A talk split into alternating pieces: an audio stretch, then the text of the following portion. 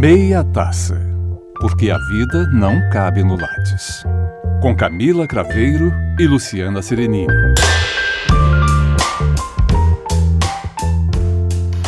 ...2020 marca a abertura de uma nova década. E isso nos inspirou na pauta desse primeiro episódio do Meia Taça do ano. Porque janeiro foi férias, recesso, pausa, ócio criativo, porque professoras precisam desse momento para recarregar as energias. E o assunto que a gente escolheu para trocar uma ideia nesse primeiro episódio do ano, ele até causa um certo frio na espinha para alguns e para outros já é uma meta de vida, mudança de rumos, novas rotas. Quem nunca? Quem nunca parou se perguntando: e se? E se eu fizesse uma mudança de carreira, de país, de modo de ver a vida? Se a gente raciocina que começo de ano é bom para a gente poder pensar novos planos, rever os projetos, imagina o começo de uma nova década, né? E a gente foi buscar inspiração para poder pensar sobre isso e a gente chegou a notar que 2020 é o ano do rato. E na cultura chinesa, o rato é considerado um animal inteligente, energético, ardiloso, um pouquinho traiçoeiro em alguns momentos e bastante perspicaz, né? Sabe pensar com racionalidade. Nem sempre mudar e fazer novos rumos é algo que nos é tomado só pela criatividade, às vezes por uma necessidade. Mas também tem outra coisa nessa conjuntura astrológica aqui 2020, quando a gente foi pesquisar um pouquinho para falar sobre essa temática, é que a gente viu que esse ano também vai ser um ano onde os eclipses vão acontecer acima da média. A gente normalmente tem quatro eclipses é, solares e lunares, né? E esse ano a gente vai ter seis. E aí, os estudiosos da área dizem que esses fenômenos da natureza trazem para a gente um momento de depuração e tiram da nossa vida aquilo que não serve mais. Então, levando em consideração isso, essas previsões esotéricas ou não, a gente se perguntou: então, diante dessas possibilidades dos astros, ou das necessidades, das demandas e das urgências pessoais, ou até mesmo colocadas pelo nosso próprio país, economia e tudo mais, a gente pensa como é que é planejar e ter a chance de pensar e acreditar que a gente pode fazer mudanças, que a gente pode buscar novos rumos pessoais, profissionais e de vida, né? É, e essas mudanças, muitas vezes, sendo de carreira, de família, profissional, de amor, nem sempre são fáceis. Mas para a gente poder ter um momento gostoso para começar esse primeiro episódio do ano, falando sobre essa sequência de assuntos que vem a tratar sobre mudanças e novas formas de encarar os desafios da vida, hoje a gente se propôs a conversar com uma pessoa muito querida, um jovem é, empreendedor, né, Camila? A gente pode dizer que é jovem, Sim. pode? A gente não vai perguntar a idade, não tem necessidade, mas a gente vai conversar com uma pessoa que é muito querida para a gente é, na cidade, em Goiânia, que é uma pessoa que se vocês não conhecem, depois podem passar a conhecer, que é o Romero. E o Romero, ele, é, ele vai se apresentar com mais calma, porque eu sei que ele é jornalista, mas ele vai contar o que, que é, como é que funciona essa questão de mudar é, rumos da vida em detalhes. E ele é hoje dono de uma cafeteria muito descolada em Goiânia, que é o Ópera Café Bistrô, que não é só cafeteria, é um lugar, um lugar, um local que tem personalidade de marca como um todo, e ele vai falar um pouquinho sobre essas mudanças de percurso na vida. Vai ser um e prazer. o Meia Taça terminou o ano de 2019 gravando no Ópera, foi o nosso episódio sobre moda. Exato. E começamos 2020 aqui no Ópera também, gravando sobre novos rumos. Então, ótimo. Gente, a gente começa a gravar podcast, antes de a gente começar, a gente já está conversando faz um tempão.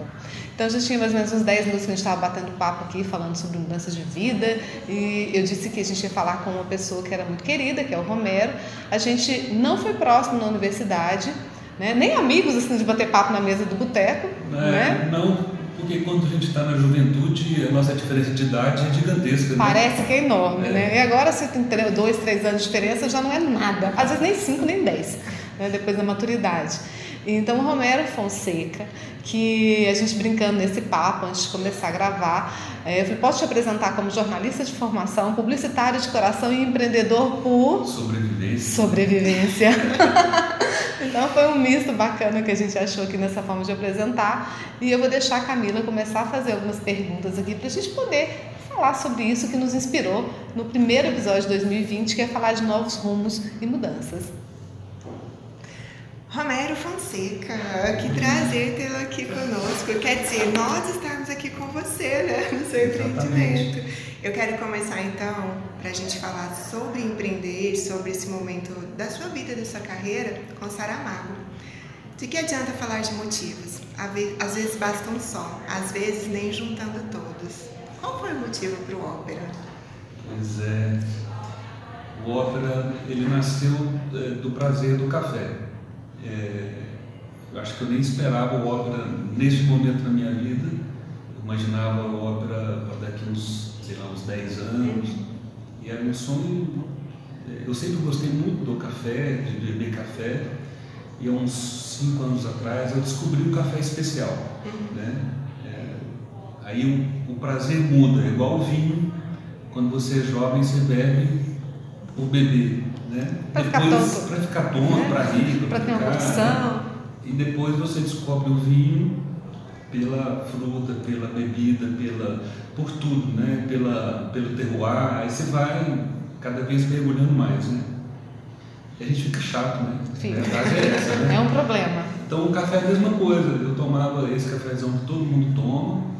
É, sempre gostei, aí sim, com açúcar, porque esse café é difícil mulher sem açúcar. Muito forte, né? É Os sabores forte, não são muito intenso, os grãos não são selecionados, enfim, você bebe uma bebida que você não sabe o que é exatamente. Exatamente. E quando eu descobri o café, uns 5 anos atrás, eu falei, nossa, dá para beber isso aqui sem, sem açúcar, já foi uma descoberta. E a partir daí eu mergulhei, né? entrei, fiz curso de barista, é, alguns cursos, porque não existe um curso de barista. Uhum, é, tem uma formação hoje oficial, né? Você vai aprender a ser meio na vida. Aliás, é uma, é uma profissão em pleno desenvolvimento hoje. Né? Ela está bem, bem assim, a cada dia muda, coisas novas acontecendo, o mercado no Brasil crescendo bastante, então traz muitas novidades. Bom, enfim, é esses cinco anos aí que eu estou nesse no café, eu, há uns dois anos atrás, eu, eu vinha. Eu tenho que contar um pouco da minha história. Claro, aqui, é exatamente por isso que a gente, a gente perguntou sobre o ópera, mas o grande barato é, é, como eu apresentei aqui o Romero, jornalista de formação, publicitário de coração e aí chegando no empreendedor por necessidade, mas por prazer também. Como é que é, Romero? Como é que foi esse negócio? A gente estava conversando, falando, ah, então a gente se formou, a gente foi contemporâneo na universidade com alguns anos de diferença. Eu estava é, entrando e o Romero estava saindo. É, eu estava saindo e você estava entrando. Né? Exatamente. Né? Eu, eu, entrei na faculdade, na verdade eu fiz um curso de estradas na escola técnica, e a escola técnica é uma escola assim, sensacional, maravilhosa, que hoje é o IEG, né? Uhum, isso. Não, Instituto IFG. É, IFG. É uma escola sensacional, extremamente humana, apesar dos cursos serem, na época serem todas de exatas. Uhum. Era um curso que tinha professores maravilhosos. Voltado e me despertaram para escrever, para ler lá dentro da escola técnica. E para mexer com música também. Foi, comecei a mexer lá na escola técnica. Ah, daí nasceu a vontade de, de escrever, de ler. E é, o que me levou para, para o jornalismo, eu falo de uma forma muito transparente foi um livro chamado Encontro Marcado, hum. do Fernando Sabino, que eu li ele e falei, nossa, é isso que eu quero. Né? Dentro daquele universo da época, de 1983. Em 84 eu fiz o vestibular para ser para jornalismo. E dentro do jornalismo eu já tinha, eu estava comentando com vocês que a minha família é toda de fotógrafos. Então eu já tinha fotografia como uma linguagem quase que grudada né, na gente. Assim. A gente cresceu mexendo em máquina fotográfica, trabalhando Estúdio de revelação, meu pai, desde lá de Minas, que eu sou mineiro, sou de Patos de Minas e, e mudei para cá com 15 anos. Então nessa época, eu, eu, quando eu entrei no curso de jornalismo, eu fiquei muito mais próximo da, da coisa da imagem do que do texto. Né? E fui trabalhando dessa forma até próximo de eu formar. Nesse, nesse meio termo eu trabalhei um pouco em rádio, trabalhei também no Diário da Manhã, como fotógrafo. E depois, quando eu formei, eu entrei, é, tive um contato na Rádio Terra, por, trabalhei lá quase 7, 8 anos, mas o que mais, mais importante da Rádio Terra para mim, não foi a linguagem de rádio, que é delicioso, rádio é sensacional, que é que nós estamos fazendo aqui agora. Exatamente, revisitado agora com outras formas. É, e na época era muito democrático, a gente não tinha celular na época, é, a televisão, você levava no mínimo horas para editar e entrar, ou senão tinha que parar aquele caminhão, subir aquela antena para entrar Trabalhoso e caro. Trabalhoso e caro. O rádio você entrava com um telefone de rua, que já era sensacional. Hum. A gente fazia um grampinho no telefone, desmontava ele, Coisa de louco. Era muito engraçado aquilo. E a gente fez muito trabalho, assim, rádio me ensinou isso, a coisa do imediato, é, tanto que a comunicação dá uma resposta imediata. A Rádio Terra ainda tem, mas na época tinha uma audiência enorme, enorme mais de 60% de audiência do rádio em Goiânia. Você falava uma coisa repercutia na hora. Então dava uma, aquilo era, era assim, mostrava para a gente como que a comunicação tinha força. E a gente estava saindo da faculdade, a gente não tinha ainda a ideia na prática daquilo. Então foi muito legal, foi uma escola boa. E lá eu tive meu primeiro contato com a propaganda, com a publicidade. O Iberê, que faleceu recentemente, é, foi um, um professor para mim, uma pessoa que me adotou, me ajudou muito é, com o jeito dele, a postura, o, o, jeito de ver o futuro, né? sempre olhando para o futuro de uma forma muito apaixonada e, e, gostava das mesmas coisas que eu, música, poesia, arte, enfim, arte né? A casa dele era uma galeria. Sim, a casa dele era galeria. Sensacional, a casa dele muito, muito legal. Ele a dona Linda, pessoas muito queridas, assim. E, e daí é, eu, eu, eu, comecei a fazer trabalho de publicidade para a Rádio Terra. Chegou um momento que eu comecei a ter outros clientes que vieram através da Rádio Terra. Na época, o grupo de Los Santos, que era o Rápido Araguaia, Transbrasiliana, Araguaína, tinha uma parceria com a Rádio Terra e precisava de uma pessoa para redigir e criar as peças que iam no rádio dentro dos ônibus. E nós começamos a fazer isso. Então, a partir daí, eu fui por um pé na propaganda. A gente criou uma revista na, da Rádio Terra, que eu, é, eu e uma outra pessoa chamada Davi Isaac, um talentoso criador, assim, um cara realmente de muita criatividade. Nós criamos esse caso, logo depois, a identidade, a comunicação. Uhum foi uma empresa que teve 20 anos na minha vida. Né? Um bom tempo. Aí não foi uma mudança brusca, né, Romero? Foi um não, caminhar, um né? Caminhar. Dentro da área de comunicação e tudo mais. É, eu até brinquei com você que a publicidade foi aquela que eu conseguia juntar a música, a escrita e a fotografia. Uhum. As três coisas misturadas numa, numa, numa profissão só. Né? E, como eu estava te falando também, gente sai muito romântico, né? Monta uma agência e acha que vai. Vai explodir, vai dar tudo. Vamos estar em Cannes é, em breve. É, com certeza, ganhando muito prêmio. Exatamente. E aí quando eu vi, tinha 20 anos que eu estava na propaganda, nunca fui para Cannes. Cannes Mal ganhei um prêmio de Câmara, ganhei alguns, né? uns dois ou três com rádio, inclusive. Olha. Que foi a escola, né? Mas assim, foi, a, foi a, acho que a minha profissão realmente que eu desempenhei há mais longo tempo. Né? E as coisas foram ligando uma na outra. Nessa época, é, eu fui aproximando, a nossa agência aproximou muito do mercado imobiliário. E a gente começou a criar muitas peças na época para Tropical Imóveis e várias construtoras é, de Goiânia que acabou me trazendo para muito próximo do mercado é, imobiliário. De business, né? É, e depois de 20 anos de propaganda, eu estava meio cansado, assim, meio, meio cansado da, da rotina da propaganda. Ela, ela é uma, uma rotina, tem a parte de criação, mas chega um ponto que você vira um administrador, né? É. E, e, e aquilo vai, foi me cansando, eu estava meio cansado, eu acho que recebi um convite na época para ir para a Tropical Brasil Brokers, que era a parte de vendas da Tropical, e resolvi aceitar. Acho que foi a primeira virada que eu, eu assustei muita gente, a minha família, não a, não, não a minha casa, eu, a minha esposa e minhas filhas. Né? Minhas filhas eram muito novas na época.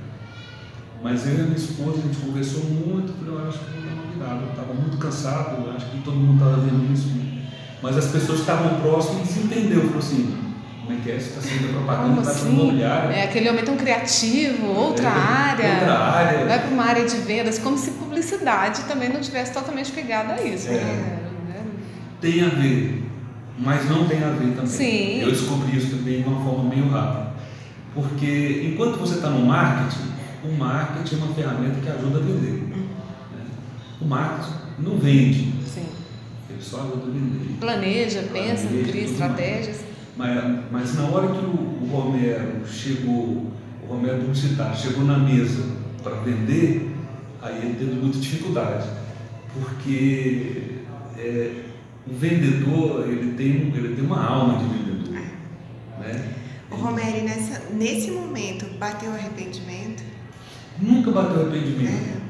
Eu nunca tive arrependimento das minhas mudanças, pelo menos até agora, né? Espero que não. Mas é isso mesmo. Esse, esse, é o ponto cirúrgico, nevrágico, assim, que a gente quer extrair. Você foi, né? Fui. Foi com a paixão ou foi, com a decisão de que, olha, chega, Entrei de deu, cabeça na, vou. Na, na, na, coisa da corretagem, da, no mercado imobiliário. Eu nunca enxerguei a, a, minha, a minha passagem pelo mercado imobiliário, eu como corretor. Uhum. Eu sempre me enxerguei como aquela pessoa que articula para que o corretor vendesse. Né? Você coordenava uma equipe? É, coordenava equipes, depois eu tive minha própria imobiliária, depois eu saí da, da Tropical Brasil Brokers e fui para a minha empresa chamada Alpha Mix, que até o ano passado existia. Então, assim, é, aí eu tive muita dificuldade. Eu era ótimo para fazer as, as articulações, mas assim, quando um corretor me chamava na mesa, eu falei, cara, você não chamou o cara ideal para pôr na mesa. Eu não sou aquele que chega. Para bater o martelo. Para bater o martelo. Tem pessoas que eu ficava tirando o chapéu. Na argumentação de venda, né? Continua até hoje continua argumentando, né? E quanto tempo durou essa incursão aí no mercado imobiliário? Sete anos, não foi, não foi, é. foi um tempo bom. Né? Foram sete anos no mercado imobiliário. E nessa época foi quando eu me aproximei do café. Então eu pensava, estava com a minha empresa imobiliária e percebi que o mercado também mudou muito. O mercado nosso é, de três anos para cá, de um modo geral, eu acho que todas as profissões né, deram uma mudada assim radical. A, a coisa do, do digital, é, do instantâneo, e, enfim, o smartphone uhum. mudou o mundo, né? É uma mudança talvez a mais revolucionária eu não, eu não, eu não consigo perceber nada tenha mudado o mundo de uma forma tão rápida tão quanto, rápida, né? quanto a, o, o, smartphone. Eu falo smartphone em si, porque é a partir dele que tudo acontece. Hoje está tudo aqui dentro de um aparelhinho, né? É. Nós estamos aqui agora, muita é. gente deve estar ouvindo esse programa pelo celular. Com, com certeza. E aqui faz tudo, né? Você, você transfere fortunas, uhum. né? você entra aqui, entra no banco, você compra, você vende, você espiona, faz tudo, né? E derruba o governo, derruba, Sim, né? com certeza. Tá tudo aqui nesse negócio. Então, é, é realmente é uma, é uma, é uma coisa inacreditável a força que esse celular, o smartphone de modo geral, ganhou. E aí, assim, eu percebi que o mercado ia mudar muito. E eu não estava preparado para aquilo. Uhum. Porque eu vim de um formato onde é, existia uma estrutura é, estabilizada, existia uma relação entre imobiliária construtora, uhum. isso tudo foi sendo é, desconstruído né? de uma tal forma que eu falei, não tem mais a utilidade à imobiliária. Essa é a minha visão hoje. Vai ter alguém me ouvindo hoje que não vai concordar comigo. Sim. Com certeza. Daqui uns 3, 4 anos, eu, eu posso estar enganado, mas eu acho que não. O que eu percebo é que a coisa está sendo desconstruída de uma tal forma que o corretor ele vai continuar existindo, mas a imobiliária não vai fazer sentido ela existir mais. Né? Enfim, vai chegar, um ponto, e vai chegar um ponto que nenhum corretor uhum. talvez exista. Se faça um negócio particular. É, a partir do momento que algum aplicativo, um, já tem isso, inclusive, sendo feito em São Paulo, em alguns centros, por algumas é, construtoras, tem um robô que vai apresentar um apartamento. Você faz isso pelo celular. O aluguel mesmo, né? A gente já faz tudo por startup que faz toda a mediação, você nem conhece a pessoa, você vai lá, pega a chave e está dentro do apartamento. Como foi tá com a rede hoteleira, né? É. Os hotéis, como é, é com o carro, como é, né? A gente vai citar aí o Uber da né? vida, Airbnb vai... da vida, a coisa vai tomando outras formas. Outras formas. Né? E, então, eu e às vezes a gente está afim de continuar naquela. É, né? eu tenho uma curiosidade nesse ponto, né? Sim. Você percebeu que naquele seu empreendimento. Então, essa coisa empreendedora também já vem com você há muito tempo. Teve a agência, depois teve a imobiliária. Então, isso já está no seu DNA. E você percebeu naquele momento que viria uma mudança que era um desafio que você não estava afim de topar. É, só que assim, ele tem uma particularidade assim, um pouco diferente no caso da, do mercado é, publicitário para o imobiliário. Uhum. É, eu não esperava primeiro abrir um café agora, neste momento. É, eu e Deus, minha esposa, a gente vinha conversando, ah, podia um dia um café com floricultura, com flores, café, uma coisa nesse sentido assim. E a gente tem dois, um casal muito amigo, que a gente era vizinho, inclusive quase que de porta. E a gente conversava muito. E um dia ela, a, a Márcia, que é a nossa sócia aqui, ela comentou que tinha vontade de ter um café. Abriu alguma coisa, ela estava fechando uma empresa de, também de quase 50 anos da família, de automação comercial, passou pelo mesmo processo. Hoje não tem a menor necessidade de você ter mais uma loja disso.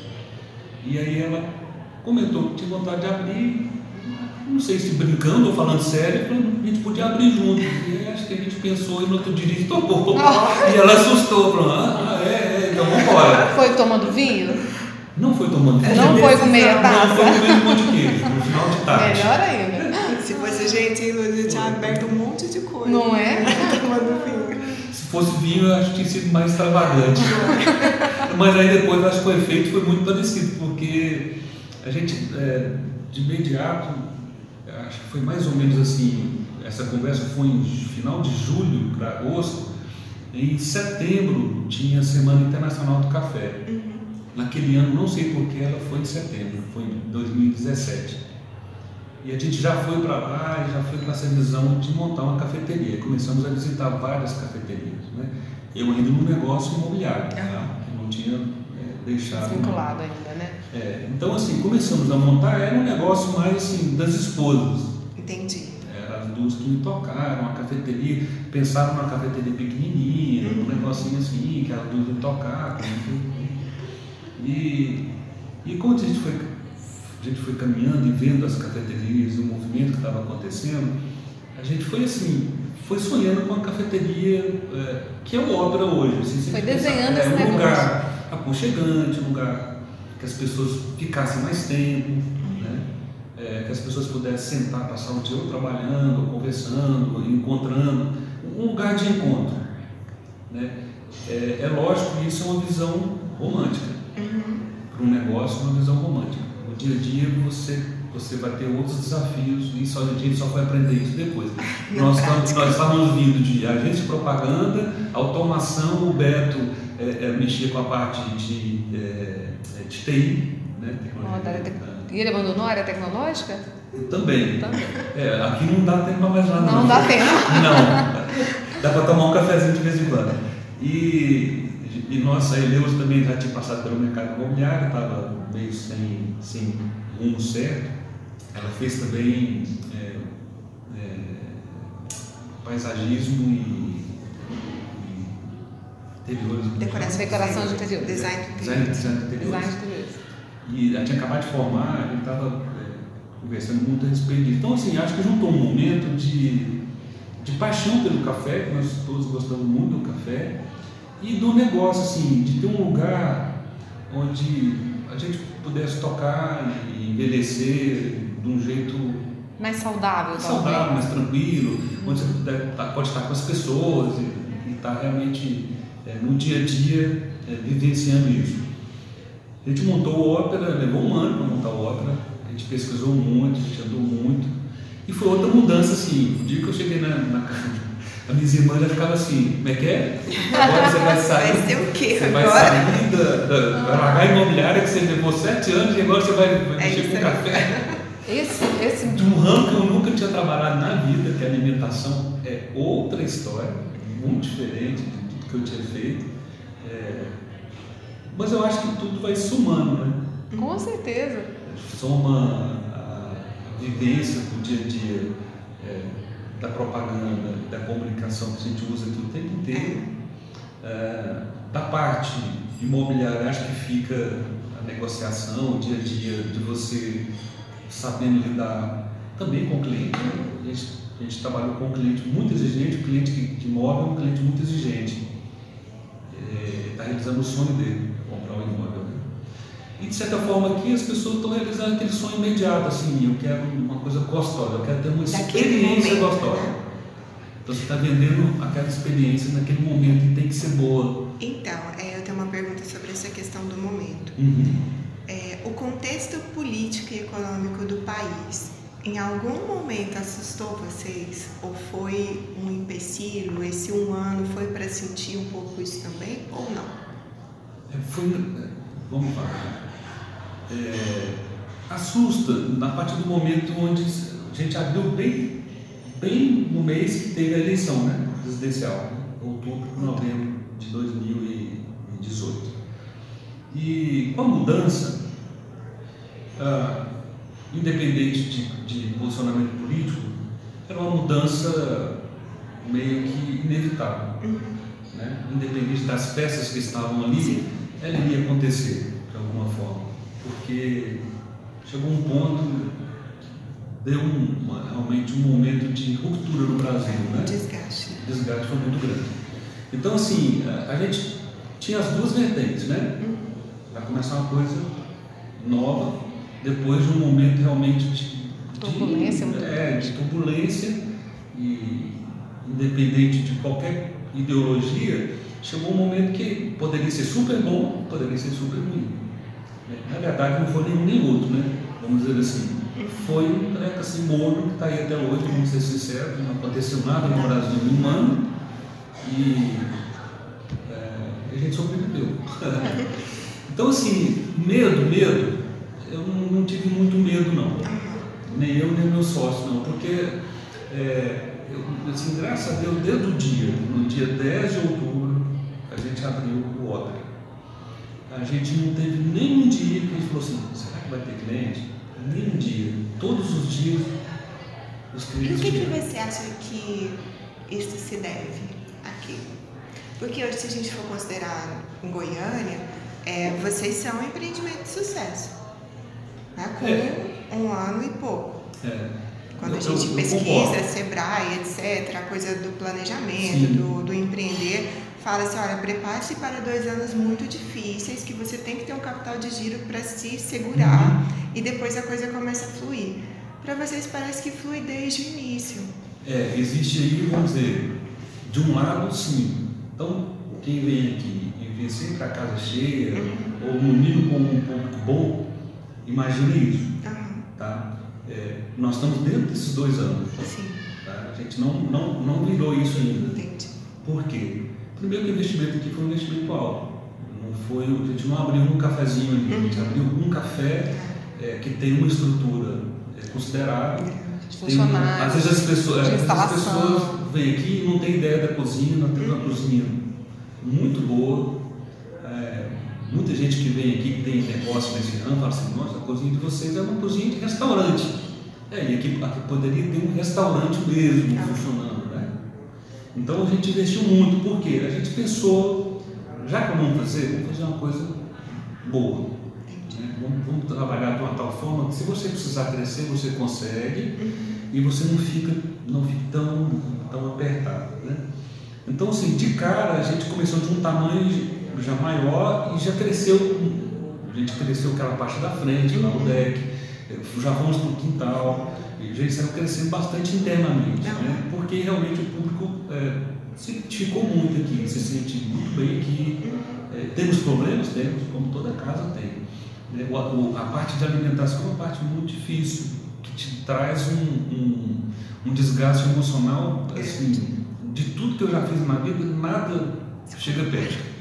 Nada chega perto. Então, para quem está me ouvindo e quer montar alguma coisa na área de alimentação, prepara as emoções, que são grandes, né? E hoje, outra coisa que a gente tem que levar em consideração é que há 10 anos atrás, se a pessoa não gostasse de alguma coisa, ela chamava na mesa e reclamava. Hoje é nas Hoje a pessoa não fala nada com você, ela entra na internet e reclama com o mundo inteiro. Então, é, é uma covardia. E pode ser da, da comida, pode ser do atendimento, pode ser Da Pode ser do bom humor dela. de qual- do bom humor dela. Às vezes a pessoa está de mau humor naquele dia e ela já chegou né, Virada. já virada. Então aí qualquer coisa serve para ser motivo para te criticar. E aí eu falo isso em nome de todo mundo que tem Sim. negócio de, de alimentação, ele sofre com isso. Porque às vezes você não tem nem chance de conversar com a pessoa. Quando a pessoa me chama na mesa e reclama, eu acho você fica super feliz. maravilhoso, porque aí eu tenho chance de conversar com a pessoa. Dá para reverter. Né? É. E uma coisa que eu não vou perder essa oportunidade de falar aqui é que você que está ouvindo a gente, em qualquer lugar que você chegar e estiver lotado, você não vai ser bem atendido. Uhum. Não espere ser bem atendido numa casa que está lotada. Né? Você vai ser atendido na medida do possível, no que for possível. Às vezes aquele alimento não vai ser o melhor. Quando eu falo melhor, você vai estar o melhor preparo. Né? A bebida não vai estar na, melhor bebida. Ou até você conseguir pedir a bebida vai demorar Vai um tempinho, que essa é a Então, parte que irrita muitas pessoas. É, Desarma o né? espírito, fala assim, eu quero comer aqui hoje, pronto. Então, então eu vou esperar. Ah, a foi minha a sua escolha, né? É, então Mas, é Romero, assim, dentro desse olhar de mudança, desse tudo todo, desse sofrimento, desse aprendizado que você, tem, que você demonstra, e acho que qualquer empreendedor vai passar por isso, é, um dos grandes, quando a gente bate o papo e fala sobre isso, você falou, olha, foi um ano para montar. Com certeza, mesmo esse gap de um ano aí, não conseguiu te deixar preparado para todas as surpresas, hum, mas ajudou, ajudou muito. Né? É, é, é, às vezes, quando, quando alguém fala, nossa, levei um ano para abrir um negócio, dois anos, alguém fala assim, nossa, mas parece um tempo grande, né? Não é grande, ele passa muito rápido. Você não tem noção do que você está fazendo exatamente. Por mais a gente teve uma pessoa que deu consultoria para a gente em todas as áreas, na área de, da gastronomia mesmo, de montar o cardápio, na área da montagem da equipe, na área da cozinha, técnica, todo, teve várias pessoas dando, dando consultoria para a gente. E a já sabe que estava preparado, né? Você só aprende no dia a dia, né? Na hora que é, o barista não vem, o cozinheiro falta, aí você aprende muito, o pinheiro não vem, aí você tem que ir para a pia lavar, e aqui é assim, a gente aprende. Então, preparado a gente não vai estar nunca, agora você tem que começar uma hora. Nem que você realmente, vamos dizer assim, passe por um momento difícil, né? Porque é difícil no dia a dia, você não tem outra difícil, mas você vai ter outra chance com o cliente. De acertar. Muito difícil hoje. É. Né? Então você tem que rebolar. né? E uma coisa que eu acho bacana na gente aqui no Ópera, no nosso quatro que somos sócios, é que nós sabemos de alguma forma fazer tudo. Assim, Nesse um ano e pouco vocês foram tocando, fazendo isso, isso. trocando essa experiência, de É. passar por todos os Por todos- pontos, todos todas as pontos. áreas. é, não vou dizer que, por exemplo, eu estou mais focado no café. Uhum. Então dentro do bar, eu, eu me viro em tudo. Quando vai para a cozinha, aí tem a Márcia, tem Eleusa, mas a Márcia, ela também sabe, tem tudo ali na mão. Isso é muito importante dentro do seu negócio. Quando você não domina aquilo que você faz, complicado. Você fica É na muito mão do outro, né? Eu senti um pouco essa dificuldade no mercado imobiliário. Não era, não era natural meu entender é, de todo o processo da venda.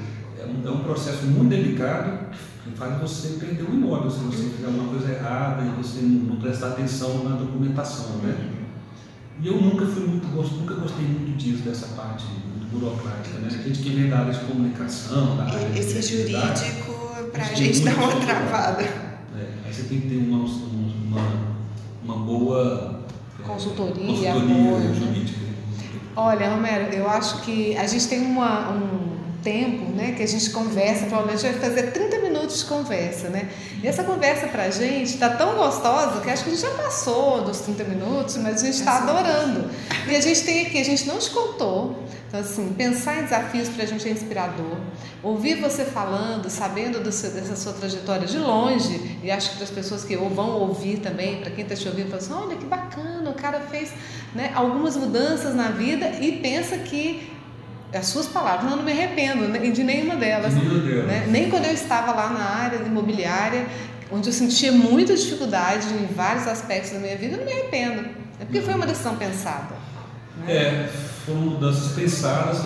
A do café foi menos um pouco, mas esse mesmo, nós estamos falando de dois anos, né? Dois anos. Foi, um- foi, uma, foi amadurecendo de uma forma legal. Mas como foi você um mesmo ano, disse- Foi um ano já com a ideia de montar o café e depois um ano montando o café. Então, foi um bom tempo de parto, né? Foi um bom tempo. E aí, como você mesmo disse, vai ter, uma hora vai ter que acontecer. Exatamente. Né? E aí, só que a gente tem uma surpresa para você. É. É, a, a, gente tem a surpresa de que quando a gente está encerrando assim, né, é, podcast com a temática que a gente se propôs, a gente fala, bom, então agora você vai dar uma dica aí de algo que você queira falar sobre esse assunto, ou que você. E aí essa dica vai bem dentro do viés, né? Uhum. Assim, que um bom comunicador, uma pessoa da arte. Olha, ela olha, colocando peso. Colocando peso da responsabilidade. É isso, tá? Aqui tem desafios. Né? E, e é, é bom como brincar. A, vida, a gente não, como a vida. E a gente não falou, o Romero escondeu aqui, mocosou, né? que ele também, é, além de criativo da área do jornalismo, da publicidade, fotografia, depois mergulhando no texto, depois mergulhou lá em toda a parte estratégica da publicidade. Antes disso, ele foi músico também, nesse meio tempo. Então, assim. Teve um grupo bacana, gravou com vários artistas, aí é papo para outro momento. Ó, oh, Luiz, essa é bacana. Mário, dá dica pra gente uma música que te inspira, que te inspirou no processo de mudança. É, essa é a surpresinha, você tem que dar uma dica. É. Vai ser de música hoje. Que coisa, hein? Olha, eu vou falar uma música que não é, ela, não é que ela inspira, é que ela, ela é uma música que mexe muito comigo, porque na verdade conta um pouco da nossa vida, de qualquer pessoa, uhum. né? que é o Clube da Esquina número 2.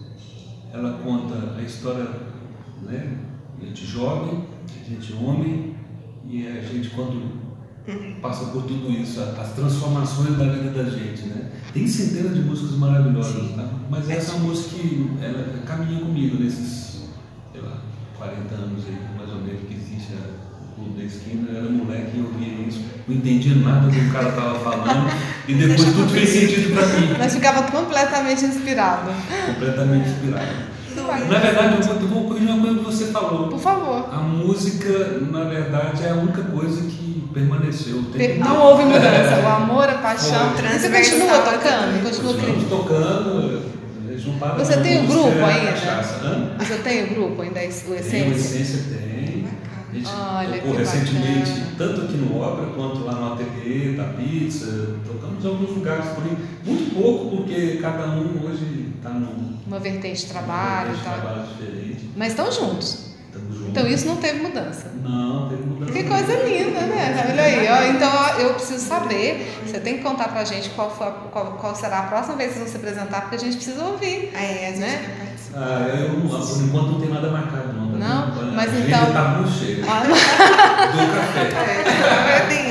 É, mas em breve. Ah, que legal. E aí eu vou dizer que, já que de música, né, de inspirar, eu não tinha preparado nada, mas ah, ele falou. de música também? Não, minha de livro, gente. Ah. Por incrível que pareça.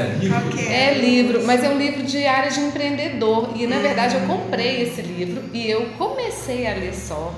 E eu achei muito legal, então eu quero sugerir, porque eu até coloquei aqui é, um pouquinho sobre ele, porque eu comecei a ler, os dois livros que eu li nas férias também sugiro, mas não é esse que dá inspiração. Eu li o livro que é o do Chico, o último do Chico, muito bom.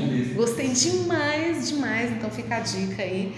E, e, o da Fernanda Montenegro, que eu terminei de ler nas férias também, que é como se você estivesse batendo um papo aqui, igualzinho a gente está, tomando café, ouvindo alguém falar, alguém nascido em 1929, que você olha e fala, putz, como ela é, é forte forte e como ela é atual, né, no jeito de pensar, politicamente, socialmente, etc. Mas aí, pensando nisso, antes de falar do livro que eu quero indicar, porque eu acho que é o livro de uma pessoa que eu estou gostando muito e tem a ver um pouquinho com, eu vou usar um termo aqui que a gente não gosta, tá, gente? Com mindset, né? Depois a gente explica num outro podcast por que a gente não gosta do termo. É, que é o livro da Som. Vamos colocar o óculos, porque a gente está Sim, ó, é, essa é uma ferramenta. Né? É a Shonda. É, da Shonda Rhimes. É, o ano em que eu disse sim. Né? É um livro que eu descobri outro dia desse, bobeando, assim, passando nas minhas dicas da Amazon, eu estava colocando, tinha que colocar, comprar um livro que eu já tinha colocado lá há algum tempo e falei, não, vou comprar no começo do ano. E aí estava sugerido, eu falei, gente, que legal. E eu comecei a ler sobre o livro e falei, olha, tem tudo a ver sobre o que a gente pensou de falar no podcast. Porque nesse livro que ela vai falar do ano que eu disse sim, ela conta que numa reunião familiar com a irmã, a irmã começou a questioná-la, nossa, como você tem nãos para dizer? Tudo é não, para novidade, para as coisas que são, que são diferentes, que são mudanças. Você está muito acostumada a fazer só o que você quer, você precisa abrir seus olhos para ouvir os outros. E ela conta que isso foi uma virada na carreira dela, que foi quando ela começou a mostrar mais os roteiros dela. É, a, a, a, quem não conhece, a Shonda é a criadora do Grey's Anatomy, do Scandal, do Get, How to Get Away with Murder, que eu amo, que é uma das séries que eu mais adoro. E eu falei, caramba, que legal. E ela falou, bom, a partir desse, desse momento que ela recebeu essa crítica, ouviu e internalizou, ela começou a se abrir mais. Ela começou a ir para as reuniões, ouvir mais não, para poder buscar o sim, né? Porque às vezes a gente legal. tem isso, não, ah, eu já ouvi o não, deixa para lá, vou tocando barco aqui que eu estou fazendo o mesmo. O não é fácil, né? O não é fácil, né? Porque a pessoa fala, já tenho não, ela já pensa, não, eu vou ouvir não.